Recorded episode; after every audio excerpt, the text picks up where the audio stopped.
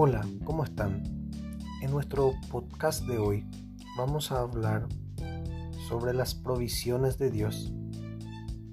¿De qué forma Dios provee? Se habla bastante de la provisión de Dios. La pregunta es, ¿en qué forma vemos esa provisión manifestarse en nuestras vidas? En términos simples, ¿de qué forma Dios provee? Usemos como referencia la palabra de Dios. Así dice en 2 de Corintios 9:10. Porque así como Dios le da semillas al agricultor y también le da el pan que lo alimenta, así mismo es el que así mismo les proporcionará abundantes cosechas para que ustedes puedan ayudar a otros. Segunda de Corintios 9:10. Primero, Dios siempre provee en forma la semilla. Por ejemplo, en el Antiguo Testamento se menciona la provisión de Dios por medio del maná. Los estudios han demostrado que era una semilla parecida al cilantro. Era la provisión de Dios, pero no se comía como los bizcochos de la panadería. En vez de eso, cada persona tenía que recoger su maná, molerlo, prepararlo y cocinarlo al gusto. Hay quienes harían tortillas para hacer tacos o burritos. Otros harían empanadillas. Los italianos harían pizza. Y los judíos pan. Pan pita. Pero cada cual recibía la misma semilla. Dios nos da la provisión en forma de semilla y hay que trabajarla. Dios da y nosotros tenemos que trabajar por ello. Los que esperan un producto terminado se sorprenderán al escuchar esto. ¿Por qué habrían creído que al venir a Cristo se acabaría el trabajo duro? Sin embargo, Dios sabe que tenemos el potencial para ser los que trabajan más duro.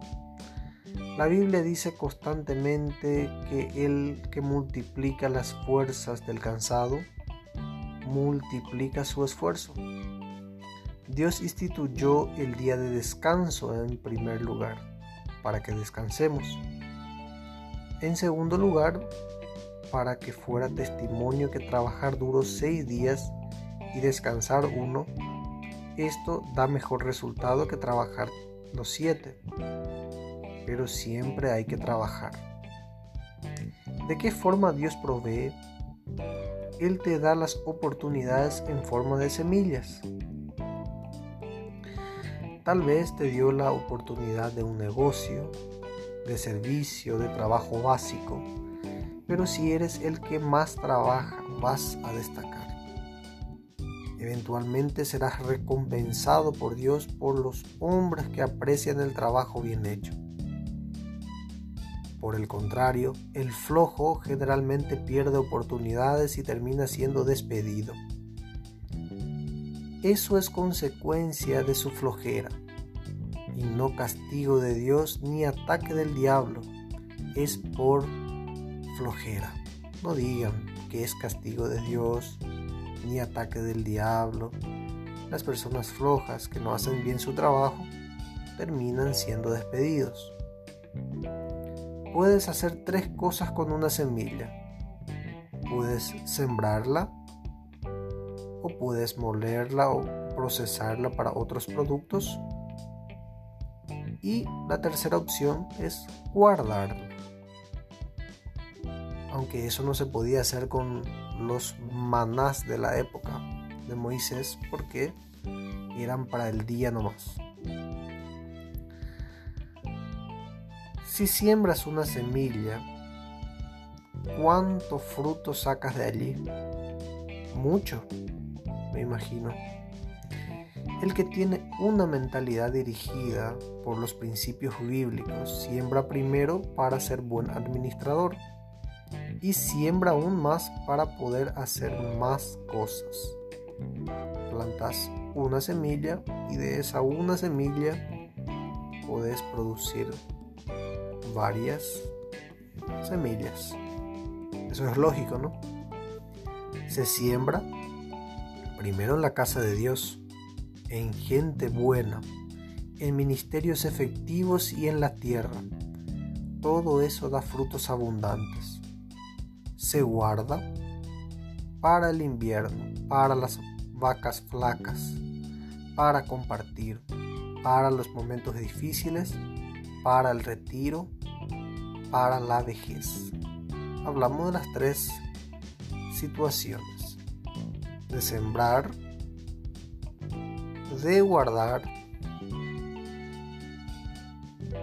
y procesar.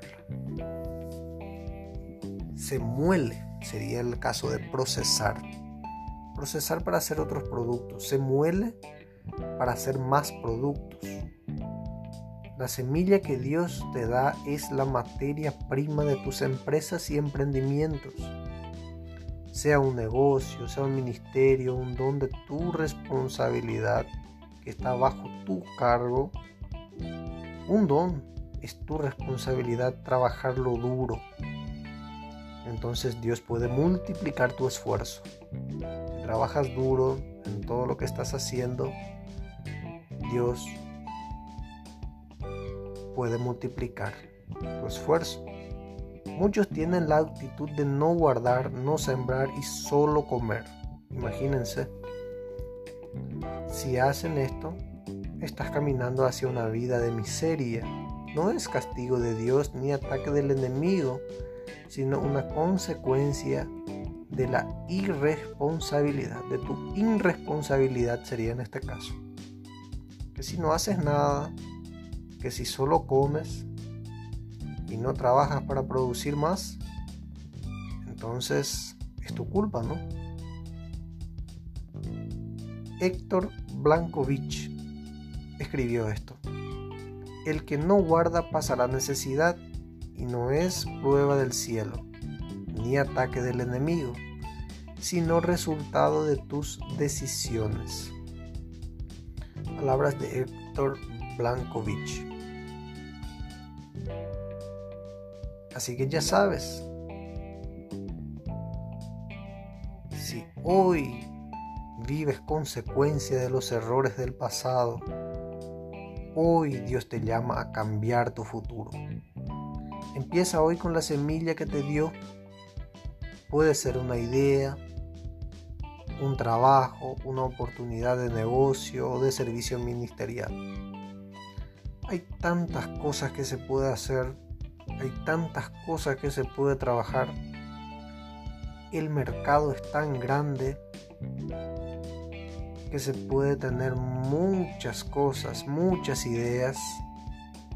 Así que mira, abre tus ojos y afina tu oído. Dios te está hablando. Si hoy no tienes ideas, Dios te las dará. Si no tienes sueños, Él te los dará.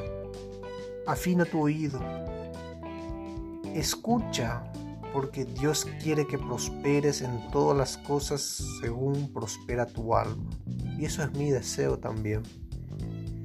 Atrévete. Identifica la semilla siembra algunas, guarda algunas y muele otras.